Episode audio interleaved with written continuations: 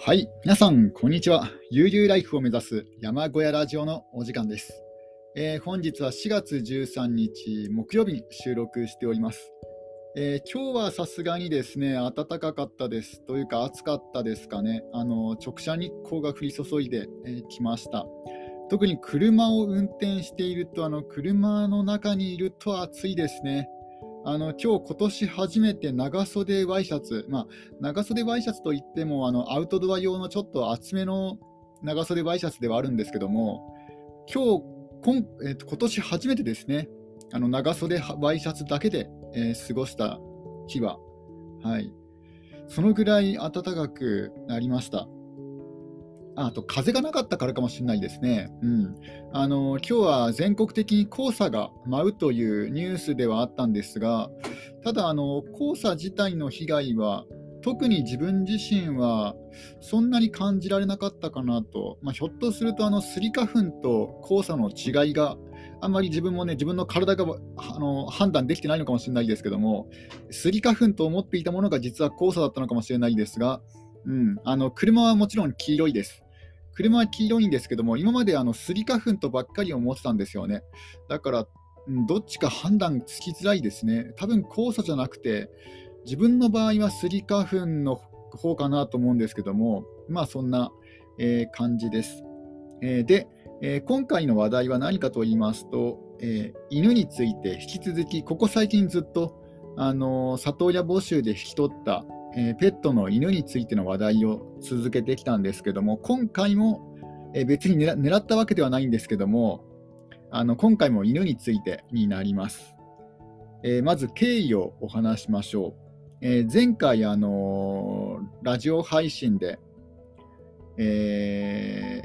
ペットの犬がいなくなってしまったという話をしました。それがですね、収録したのが、え4月の、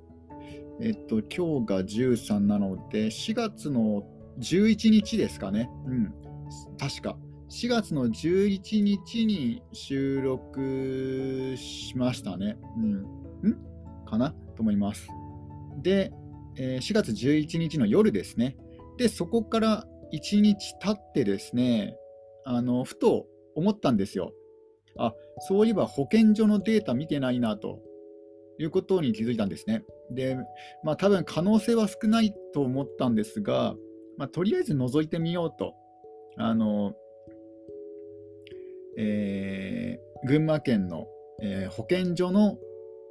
えー動物をね、引き取ってる、あの預かってるかどうかっていうデータをですね、あのちょっと探してみようと思ったんですよ。で、えー一つ一つ見ていったらですね、なんと、え3番目にヒットしました。簡単に、こんなに簡単に、えーなんで自分のペットと分かったかと言いますと、まずはまずはあの種類ですよね。種類。で、まあ、年齢。年齢があの1、2歳年齢がずれてましたけども、まあ、1、2歳のあのずれだし、まあ、特にパッと見、パッと見あの体型が小さいこあの、中型の中ではちょっと小さめの中型犬ですので、だからちょっと幼く見えたのかなと。で、性別、あの種類、あと一番の決決定あの決定打はですね、場所ですよね。保護された場所。保護された場所が非常に近いところで保護されました。あの自分あの行方不明になった場所、まあ、つまり自分の山小屋から10キロの場所で、えー保護されてました。10キロちょっとですかね。まあ、10キロといえばかなりの距離で離れてるんですけども、ただ、あの他の場所で保護された犬を見比べてみると、10キロはあの誤差の範囲内だなと。あとはもう見た目もそうだし、まあ、見た目もあの写真拡大とかできませんので、まあ、パッと見の見た見た目なんですけども、まあ、多分そうかなと。で、あの首輪、首輪の色ですね。うん。首輪の色もまさしく同じ色だったんですよ。だほぼほぼ自分のね、犬だなと、もうすぐに見つかりましたね。あの最初から保健所保健所のホームページ見ればよかったと思いました。うん。真っ先に見るべきものは保健所のホームページかなと思いましたね。あのあっさりと、えー見つかりましたね。で、えー今日ですね、あの本日あの、引き受けに、引き取りにですね、えー行ったわけです。えー保健所にあの迷子になった犬を引き取りに行ってきました。うん、で簡単にですねあのスムーズに終わるかなと思いきや、まあ、意外とそうはならなかったです。え今回はそのお話をしようと思います。えー、行方不明になった犬が、あのー、保健所のウェブサイトですぐに見つかったはいいものの、その後の話ですね、保健所とのやり取りがどうだったか、まあ、まずはあの保健所に電話をしました。で、あのー、保健所がですね、結構遠いんですよ。あの何個何箇所もあるわけではなくて、えー、具体的にはあの群馬動物愛護センターというところにですね、あの集中、収容されるんですね。で結構自分の住んでる地域とは距離がありまして、まあ、うん、そうなんです、距離がありました。でも電話をかけた時間が夕方だったんですよ。夕方電話をかけて、でもうもう行くだけでも間に合わない。うんその動物愛護センターが閉まっちゃう時間で行くだけでも間に合わないし、どのみちですね、あの引き取るためにはお金が必要なんですね。費用が必要なんですよ。で、その ちょっとドリンクを飲みます。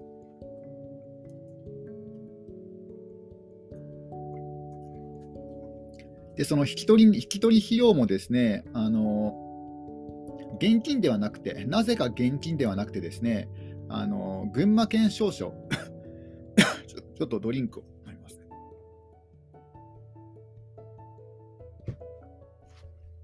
えー、群馬県証紙というものなんですね。で、この群馬県証紙というものは、え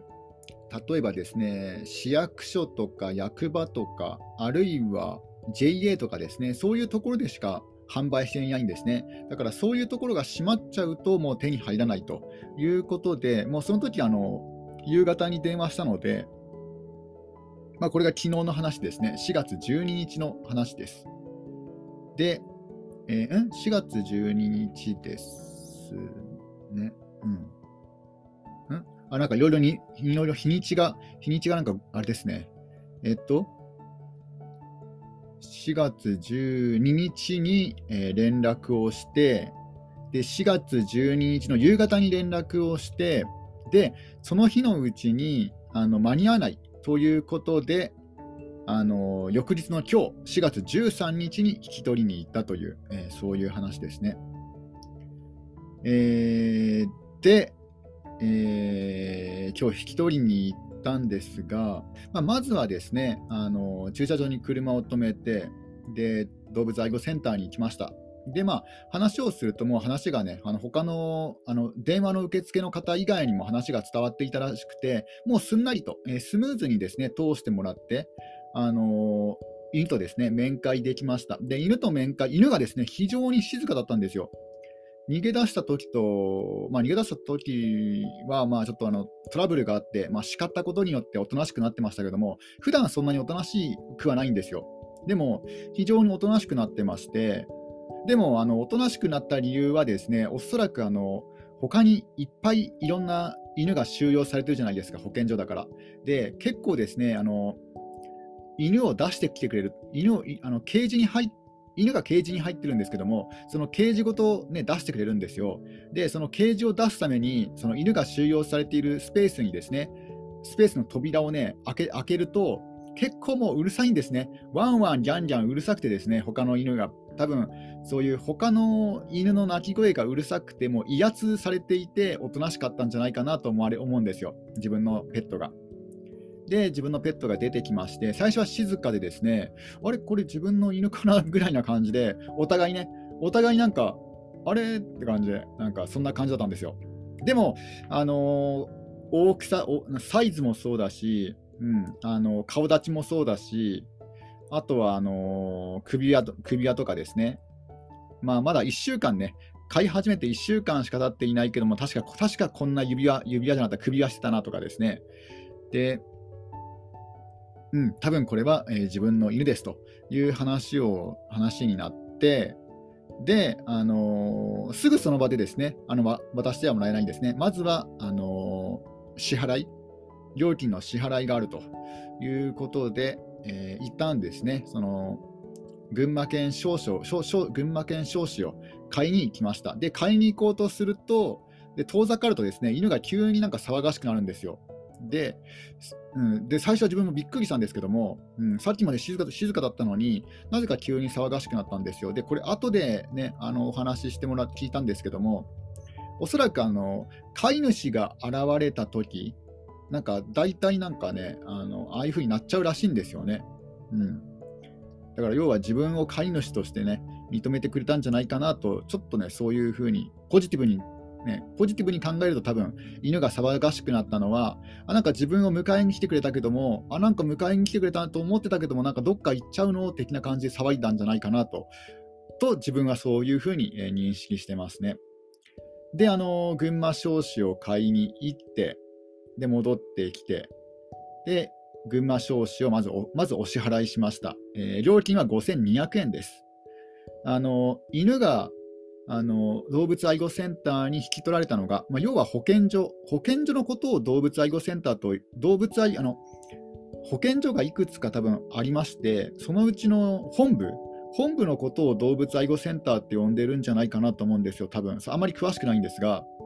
で、あの動物愛護センターにですね、自分の犬が、えー、10月10あじゃ4月のと4月の10日に収容されてましたので、非常に早いんですよ、えー、自分の犬がいなくなった当日が4月の8日なんですよね。で、その翌々日の4月10日には、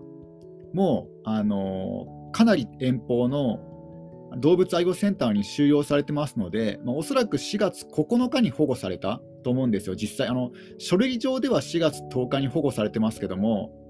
それはあの収容されたのが4月10日なので、おそらくその前に、その前日に保護されていると思いますので、あの書類上の前日、うん、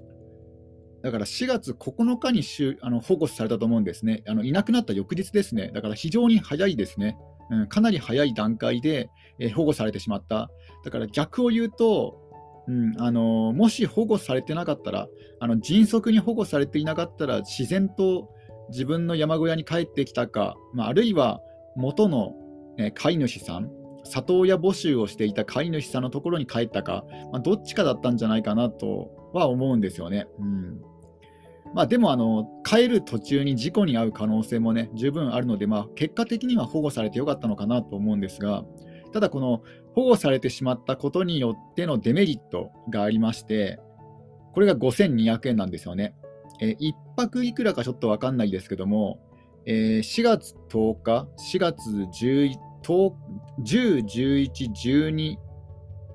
で3泊4日。3泊4日で5200円でした。あのー、そのなんだろう、手間賃というか、あのこちらがお支払いする金額ですね。なので、あのまあ、3泊4日、3泊だとして、えー、5200円を3で割ると、1733円。じゃあ、えー、5200円を4で割ると、1300円。じゃあ、おそらく1日1300円で計算してるのかなと思います、料金。あのドッグフードと水は与えてくれてるらしくて、でもトイレとかはですね、あのケージの中に、あのケージの底がですね、あの引き出しのように引けるんですよ。だから、あの動物がおしっことかしても、もう水分とかはですね、うんちはちょっと分かんないですけども、水分はその引き出し部分から処理です処理できるんですねあの。犬がケージに入った状態で処分できるんですよ。だから、そういうなんかケージがありまして、でも、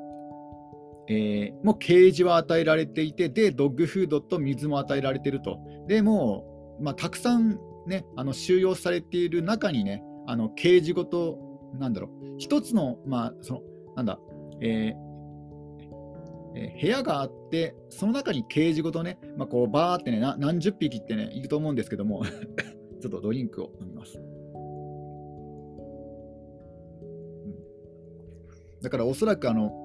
ずっと吠えっぱなしの犬とかもいるはずなので、まあ、安眠はできなかったのかなと思うんですが、まあ、一応、あのー、そんな感じで、あの食事とまあ、睡眠、あの居場所本当に狭いですけども、食事と居場所を与えられて、1泊1300円なんじゃないかなと思います。うん、3泊4日で、えー、5200円でした。その5200円を支払って、で、あの交通料を含めたら、まあ、多分余裕で1万円超えてるんじゃないかなと思うんですよ。ね、このね、1万円プラス丸1日使って、えー、ね、あの、犬を引き取ってきました。いや、ちょっと痛いですね。もし逃がさなかったら、ね、逃げなかったら、1万円以上ね、失うことがなかったんですが、まあ、こういうことがあるんですね。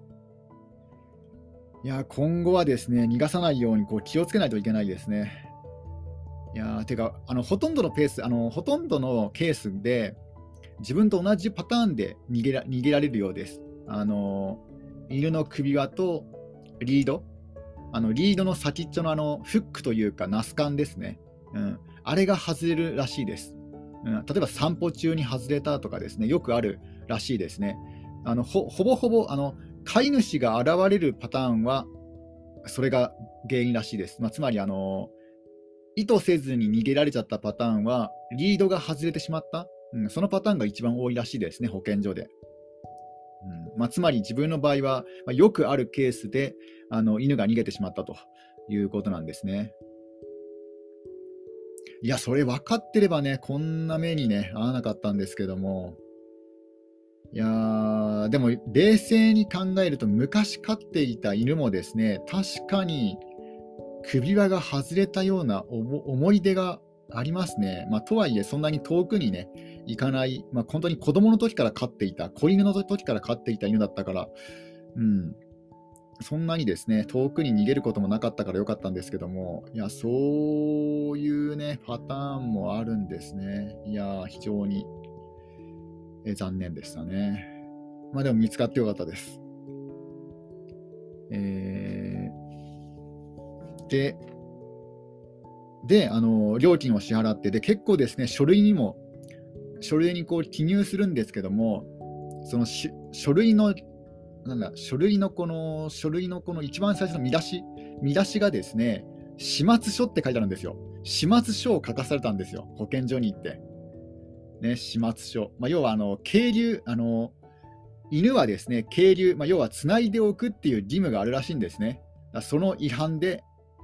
えーと、始末書を書かされました。えー、住所、具体的にはですね、ああの始末書の内容はもうチェックリストなんですね、チェックするだけなんですけども、えー、住所、氏名、電話番号、であとはあの個人情報の身分証明書だったと思いますね。うん、いやああとなんか動物の詳しい情報ですね。あの種類、種類と性別と年齢と、あと呼び名、呼び名もですね、うん、あの、うん、あるあるんですね。うんまあ、そんな感じでですね、始末書をね、書かされてきました。保健所に行って。うんまあ、始末書もそうだそうだし、まあ、1日の時間をね、使ってしまったっていうのもそうだし、あとは1万円以上費やしてしまったっていうのもそうでそうだし、いろいろ痛かったですね。うん、そんなことが、えー、ありました。まあ、でも、でももう、もう今現在あの山小屋に帰ってきてまして、もう今、犬がですね静かにしてますよ、今。なんか、やっぱりおとなしくなってます。あのー、逃げ出した時からやっぱりおとなしくなってますね。おとなしおとなしくなってるのか、それともあの体調が良くないのか分かんないですけども、うん、まずあの帰ってきて何をしたか、犬が。水をガブ飲みしましたね。もうとにかくガブガブ飲みました。でも、水は与えられてるはずなんですよ。あのー、保健所でも。うん、だから、水は与えられてるけども、そのやっぱりあの運転中ね、ずっとね、あの犬が水を飲めない状態だから、だから、まあ、で今日気温が結構上がったので、だから喉が渇いてしまったんじゃないかなと思いますね。まず暑くて、暑さと水、喉が渇いて、で、水をガブ飲みしたのかなと思います。うんまあ、それか、自分の住んでいる地域の水の方が美味しい、肌に合っている。のかもしれないですけどね、犬には合ってるのかもしれないですね。あと不思議なことにですね、あの犬が逃げてから一度も交換していない水桶と、あとは今日あら新しく水を汲んだ水桶2つあったんですよ。あというかあの、なんかあのまず水桶がですね、あの犬が逃げてから一度も水を交換してなかったんですね、まずそれが1つ。で、で犬がですね喉喉乾いてるだろうなと思って、いつもあのドッグフードを入れている桶に水を汲んで、であとね、新鮮な水を飲ませようと思ったんですよ。で、でしばらくですねその新鮮な水を飲んだ後に、今度はですねもう、えー、犬がいなくなってから交換していない、まあ、要はあの古い水の方をガブ飲みしたんですよね。同じぐらいの量を。不思議ですね。や水道水よりもなんか一晩置いた水の方が美味しいって言うじゃないですか。それと同じような道理で、汲んだばっかりの水道水よりも、何日か放置した水の方が好きなのかなとかね。あそれか気温が上がってぬるま、ぬるま、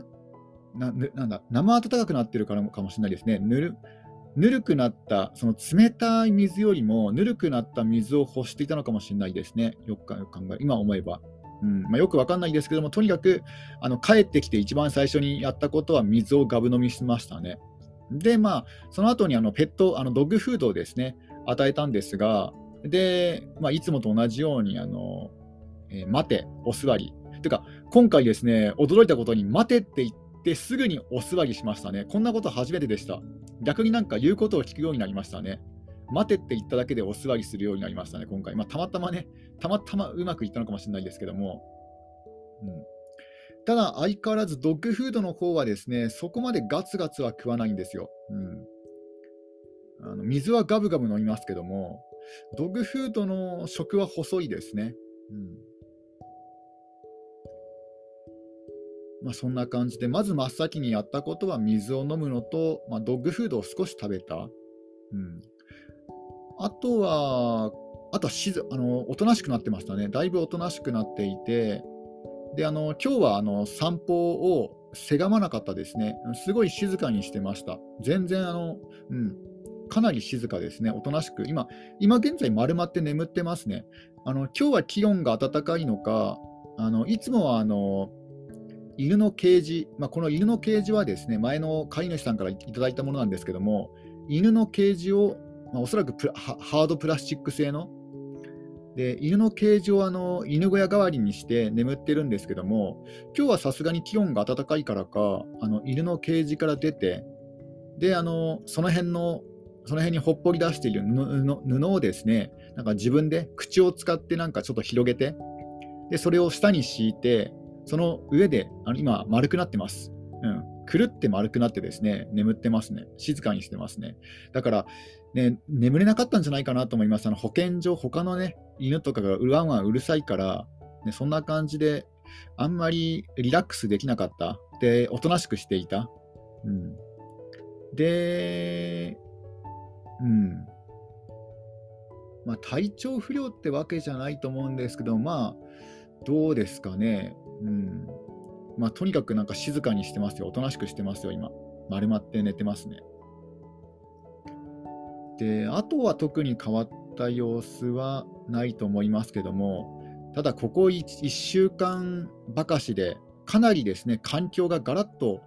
変化することが立て続けに起きているから、やっぱりあの良くはない、犬にとっては良くないかなと思います。やっぱりあの、ね、あの前の飼い主さんのところから自分の住んでる山小屋にね、来て、来たし、それだけでもね、結構慣れるのに時間がかかるし、なおかつ、そこから逃げて、で、さらにまたね、またちょっと遠方にね、行くことになったので、で、また戻ってきて、さらにそこから。だから、いろいろですね、もう本当、行ったり来たりで、かなりね、体調も精神も、いろいろ負担がかかってるんじゃないかなと思うんですよ。だからちょっと、今日、明日、いや、あれ、もっと、もっとゆっくりね、リラックスさせた方がいいのかもしれないですね。うんまあ、とにかく、ちょっとまずは、まずは休ませようかなと思います、しばらくは。うん、あで、あとですね、あのそのリードと首輪、あのとなんだ外れちゃ外れちゃいやすいっていうことで、えー、今日対策をしました。あの帰ってくる途中にですね、ホームセンターによって、あのなんていうんですかね、あのカラビナのボルトバージョン、ボルト式のカラビナカラビナというのか分かんないですけども、なんかボルト式のカラビナってありますよね。あのカラビナってよくあのフック、フック式じゃないですか、カラビナは。そうじゃなくて、あのボルト式の、このくるくる回してね、あのロックするやつ、そういうボルト式のカラビナをあの買いまして、それを首輪とリードでくっつけましたので、まあ、これで二重ロックになってますね。あの普段のナスカンのロックと、あとはこのボルトのロック。うん、これでもうさすがに逃げないんじゃない、もうこれでもう逃げられたらもうどうしようもない、もう首、ああとはあれか、ロープ自体を噛んでね、噛みちぎって逃げるっていうパターンも、まあ、なくもないと思いますので、まあ、それもまたちょっと対策をね、しようかなと思います。うん、そうですね、それも考えられますね。うん、あのロープはちょっと普通のなんだろう、あの、布製なんですよね。布布っていうか、まあ、そんなに頑丈そうじゃないんですよ。だからロープ自体を噛みちぎって逃げるっていうことも考えられなくもないので、うん、あとは経年劣化でね、ロープが切れるってこともありますので、そこもちょっとね、対策を練ろうかなと思います。まあ、とりあえずは、あのしばらくはね、大丈夫かなと思いますね。うんえ、ちょっとドリンクを飲みます。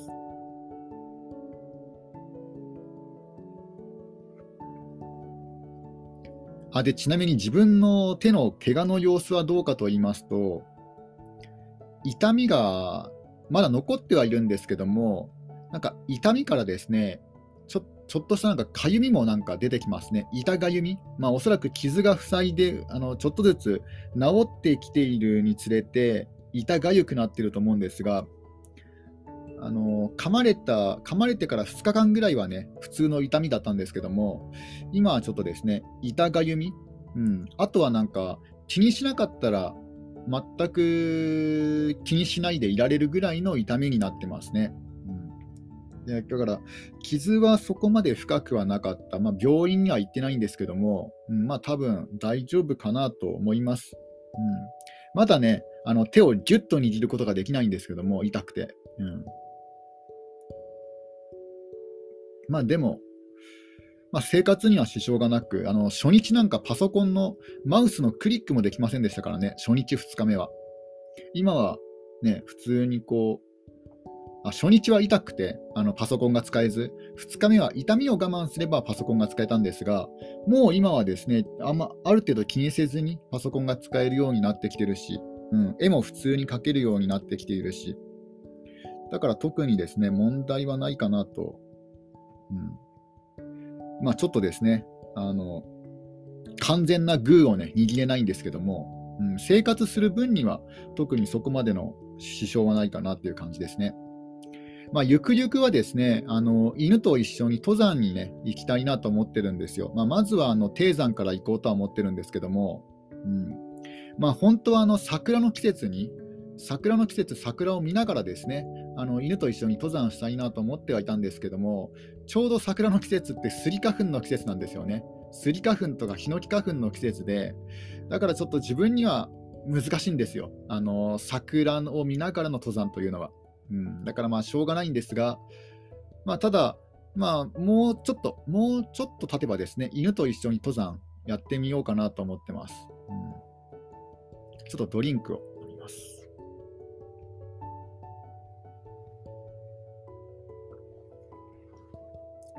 ま。あ、まずは一度登ったことがある山か、あるいは低山がいいかなと思いますね。まあ、以前、あの荒船山って犬と一緒に登山されている方を見てますので、だからある程度のと山であっても、まあ、犬は登ってくれるんだなと思いますね。あと、あのツイッターにはあの谷川岳、なんとあの谷川岳をですね犬と一緒に登頂したって人の写真もいくつかですね発見されてますので、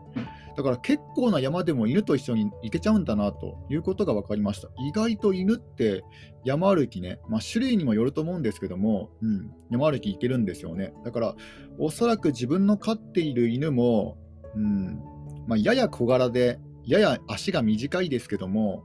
まあ、多分ね、結構登ってくれると思うんですよ。うんまあ、なので、えーまあ、もうちょっと経ったら、えー、犬と一緒に登山したっていうですね、そういうラジオも流していけるかなと思います。うんまあ、とにとりあえず今回は犬が無事に戻ってきてくれて、まあ、それだけでよかったかなと、ただその代わり、えー、1万円以上の出費がありましたという報告でした。今日はこれで終わりにします。